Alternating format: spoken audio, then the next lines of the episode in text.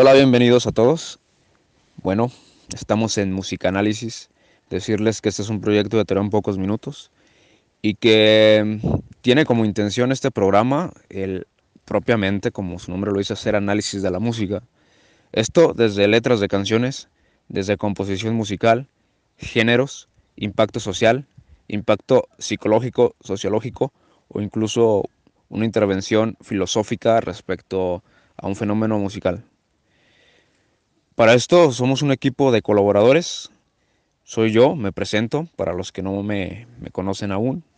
Quienes ya han escuchado mi otro podcast, pues sabrán quién soy. Soy Alejandro Segura Chávez, licenciado en Psicología por la Universidad de Guadalajara, México. Tengo 25 años. Radico a aproximadamente dos horas de Guadalajara, una ciudad que muchos conocerán pese a no ser de México. Y bien, pues estamos aquí en Musicanálisis. Yo quisiera que estos dos personajes se presentaran. Eh, por parte de España tenemos a Carles, por parte de Argentina tenemos a Rodrigo. Y bien, pues comenzamos contigo, Carles. ¿Cómo estás? ¿Cómo te encuentras? Bienvenido. Y una breve presentación, por favor. Pues hola, eh, gracias Alejandro, mi nombre es Carles Monzó, tengo 25 años actualmente, eh, pues he estudiado Bellas Artes en la Facultad de Bellas Artes de la Universidad Politécnica de Valencia. Yo, a diferencia de mis compañeros, yo resido y vivo en España, no en Latinoamérica. Y actualmente estoy estudiando idiomas, sobre todo chino y portugués, y preparando mi portfolio para un posible máster que haga el próximo año. Y actualmente mi labor consiste a tiempo completo en ser ilustrador y dibujante para diferentes proyectos que estoy llevando a cabo. Perfecto, Carles, un gusto que estés con nosotros y bueno, colaborar en este proyecto juntos, la verdad estoy encantado. Y ahora, por favor, Rodrigo, una presentación breve, adelante. Hola, mi nombre es Rodrigo Figueroa Gramajo, tengo 30 años, eh, soy profesor de música, he estudiado en la escuela Nicolás Llenero de aquí, de mi ciudad, como así también he estudiado eh, con diferentes maestros particulares, grandes maestros del país y de todo el mundo.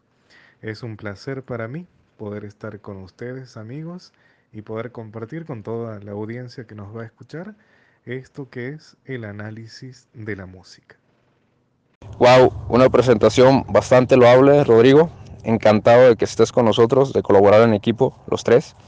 Y bueno, pues hay que comenzar con este podcast. Y el tema número uno, podcast, episodio número uno, se llama Autotune. Que bien, el Autotune precisamente y exactamente sería un programa específico que sirve para, a través de la tecnología computacional, afinar la voz de los cantantes y, o los instrumentos musicales. Que bueno decirles que también ya han salido otros programas que hacen estas funciones, pero que el autotune pues de alguna otra forma llegó a impactar en una clase de conciencia colectiva y que pues ya se entiende eh, este método como, como autotune, ¿no? El método de, de, utilizar la tecnología pues para darle una afinación más pulcra a, a las notas que se pretenden Mm, presentar en tal o cual canción. Y bien, pues para comenzar a hablar de este tema, quisiera cederle la palabra a Rodrigo y que nos diga, pues, eh, en primera, pues, cómo es esto del autotune más en general, más, más a grandes rasgos y también, por supuesto, qué es lo que opina respecto a la utilización de, esta tecnología en lo que es la música hoy por hoy, que, a mi parecer, pues, eh, se ha pegado mucho el autotune. Adelante. Bueno, muchas gracias por darme la oportunidad de poder iniciar este tema.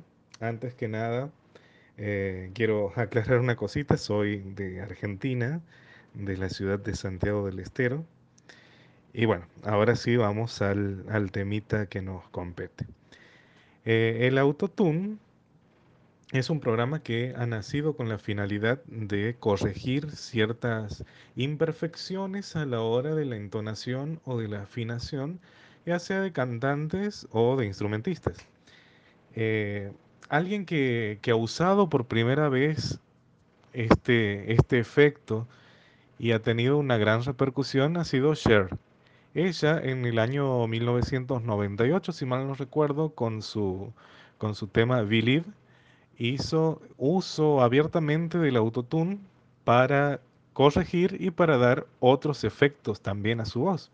Porque si bien el, el motivo principal del autotune, la finalidad principal del autotune es la corrección de afinación, también eh, se lo usa para dar distintos efectos. Así nosotros podemos escuchar otros intérpretes que lo usan para dar un efecto futurista a sus voces, para parecer más robóticos o para dar un efecto distinto. En mi gusto particular, el autotune debería ser solamente una herramienta, así como, como lo es un pedal de distorsión para una guitarra. ¿Por qué? Porque a exceso de tecnología hay una falencia o una carencia, mejor dicho, de calidad interpretativa y calidad artística del ejecutante, ya sea de la voz o de algún instrumento. Eh, cuando, cuando se hace abuso de, de, un, de una herramienta digital, estamos perdiendo lo que es la finalidad del artista, que es transmitir emociones a través de su voz o de su instrumento. Eh, mi, como, como les digo, mi apreciación en realidad es, es un poco ambivalente, puesto que en partes es, acepto el uso de autotune y en partes no. Esto del, mundo del arte y del mundo de la música en realidad es bastante subjetivo. En mi caso, eh, trato de, de entender y como yo siempre le digo a mis alumnos, la música es música en todos los aspectos, en todos lo- los instrumentos y en todas las herramientas que se tomen para hacerla.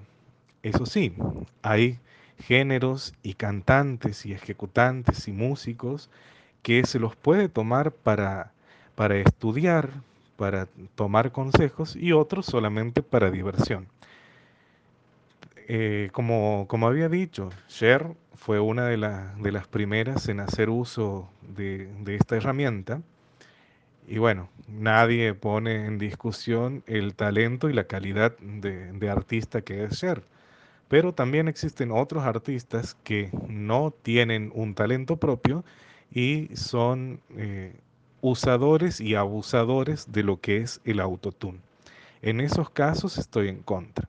En los otros casos, que es para darle un gustito distinto a las interpretaciones, no, y me parece un recurso muy bueno para usar. Wow, Rodrigo, la verdad es que está bastante interesante lo que mencionas. Me parece que esto ya es una clase de piedra angular de la cual partir. Y para esto, pues cedo la palabra a Carles, quien nos compartirá su opinión respecto al fenómeno. Pues muchas gracias, Alejandro. Pues con respecto al tema del autotune, yo creo que sí, pues es evidente que, a ver, un... ¿Cómo decir esto? Aunque la... Aquí hay un refrán que se dice, aunque la mona se vista de seda, mona se queda. Es decir, que en ese sentido no podemos mm, eh, darle una categoría mm, total de, pues de, de, de, de, ¿cómo decir esto? De calidad musical a un, a un artefacto que simplemente es como una especie de, como de, de parche o de, mm, o de un arreglo musical. Es decir, es como el... En los años 50 había una cosa que se llamaba, igual esto eh, Rodrigo lo puede, lo entenderá mejor, que se llamaba pedal wah que esto es una cosa que se utilizaba en algunas canciones de estas de jazz para darle así un toque más afinado a la guitarra. Y es decir, es como una especie de arreglo, una especie de música, de, de, de- de adorno que se le pone. Pero lo que no podemos tampoco hacer, lo que no, lo que no podemos intentar extrapolar es un, de un arreglo hacer todo a, ¿sabes? Como una composición musical que dependa to- totalmente de ello. Es decir, que si una canción en su sentido más estricto es una composición musical basada en los, las dotes o las, eh, las, las, las, las, características, las apreciaciones que tienen cada uno de los artistas o las, los, el talento que tiene cada uno de los, de los compositores o de los artistas, no podemos a partir de ahí hacerlo como una especie de, de, de, de composición genuina global, es decir, de, un, de, una parte hacer un todo.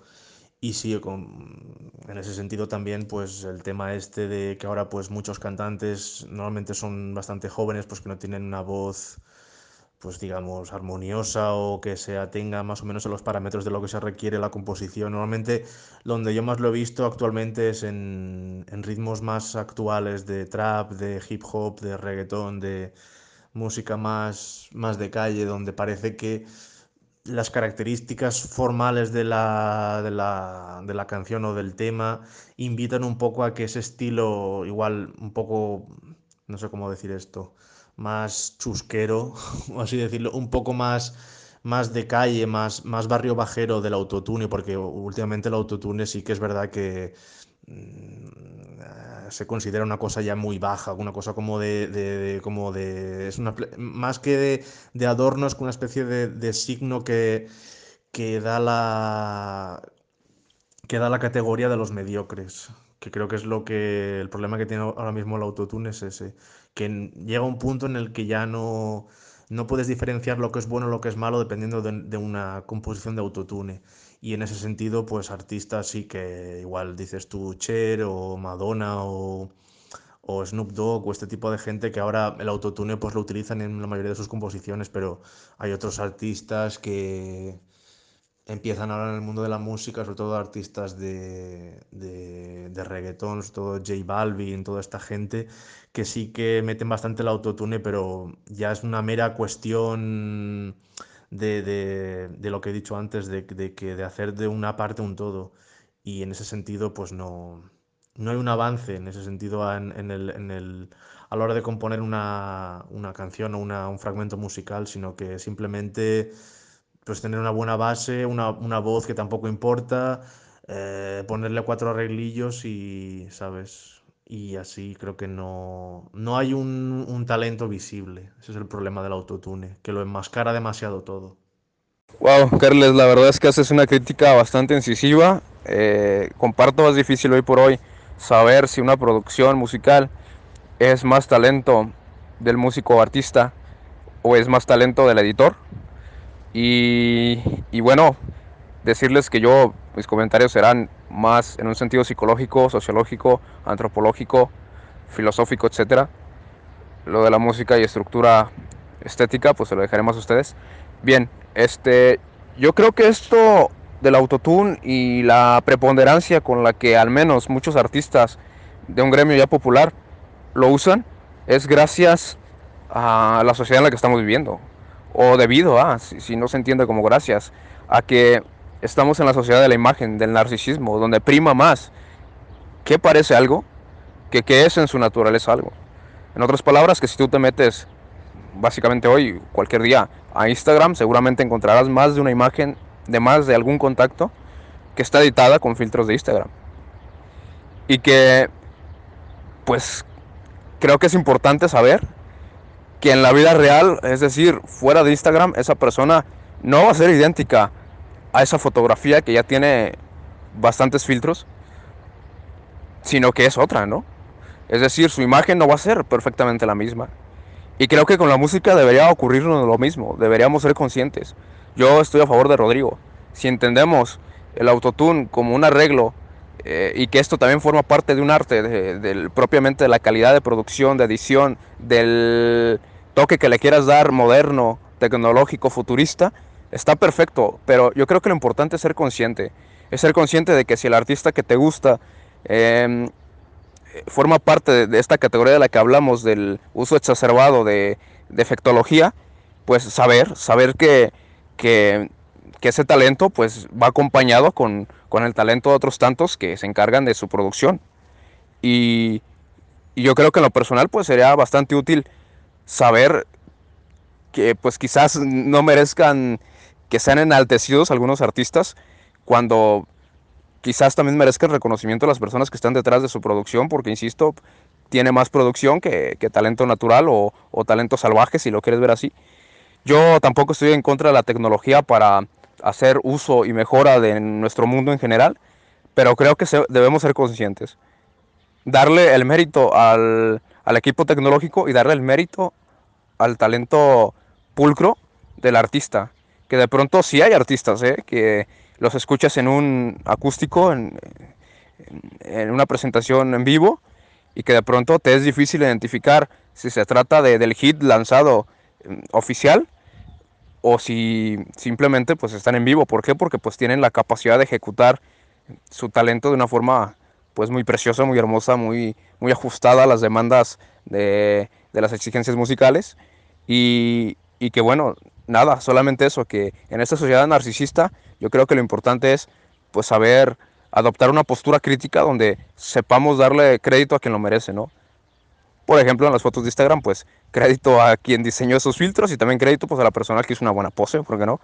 Pero siempre no confundir, no confundir, eh, no homogeneizar el talento entre naturaleza y tecnología como si fuera solamente de, del ente que se presenta como el representante, ¿no? Sería eso. Para finalizar, por favor, una reflexión. Eh, Rodrigo, te cedo la palabra. Brevemente, pues, ¿con qué te vas? Eh, me gusta mucho la, percepción de cada uno de ustedes. Eh, voy a tomar el pie que me dejas, Alejandro, con respecto al análisis sociológico que, que hacías. Y voy a agregar que además de narcisista, estamos en una sociedad consumista. La, la población, la gente tiene un hambre voraz por consumir cosas, necesita estar consumiendo cosas y eso lleva a que las personas en su Instagram produzcan más fotos eh, que tratan de gustar más. La música va a producir también más eh, artistas artificiales, canciones comerciales artificiales que buscan saciar ese, ese apetito consumista. Y en ese apetito consumista eh, dejamos de lado la calidad, la calidad humana, la calidad artística y necesitamos eh, proveer, necesitamos satisfacer esas necesidades a través de lo artificial. En este caso, lo artificial sería un filtro que hace que un cantante que no lo, no lo sea técnica, que no sea un muy buen cantante a nivel técnico o a nivel este, emotivo, se convierta en uno. Y eso también genera que las decepciones estén a flor de piel a la hora de comprar una entrada, un boleto para ir a ver ese artista en vivo. Eh, como, como habíamos charlado más o menos personalmente, la gente admira lo que no puede hacer, por lo menos es mi percepción. Eh, si alguien ve, por ejemplo, en el caso de los artistas,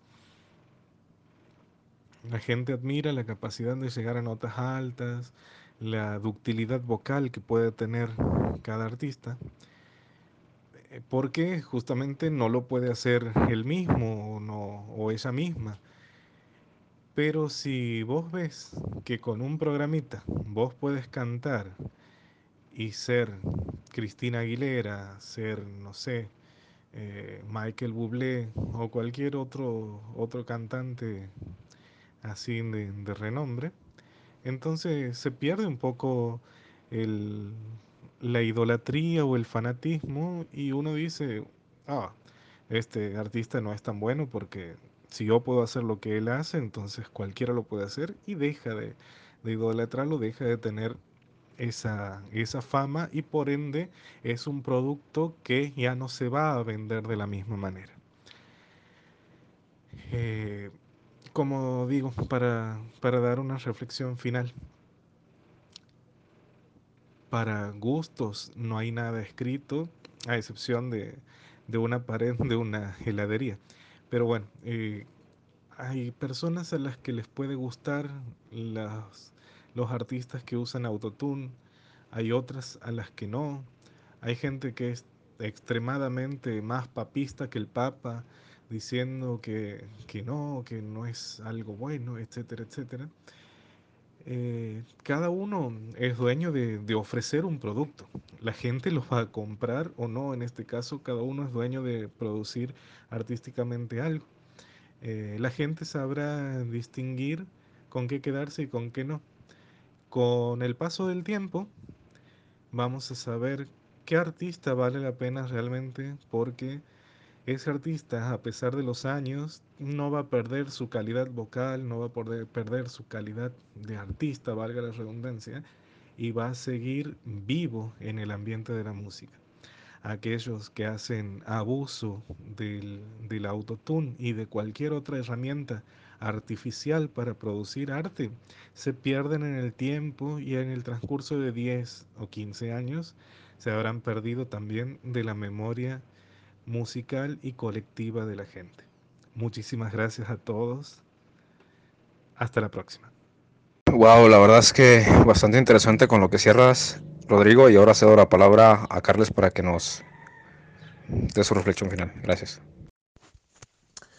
Pues mi reflexión comparto un poco lo que ha dicho en parte Rodrigo al final de su, de su exposición, diciendo que, que sí, que el mundo de la música y los seguidores pues al final van a decidir pues quién es el merecedor de, pues, de pervivir años y años en, en, en la historia de la música dependiendo del talento que tiene.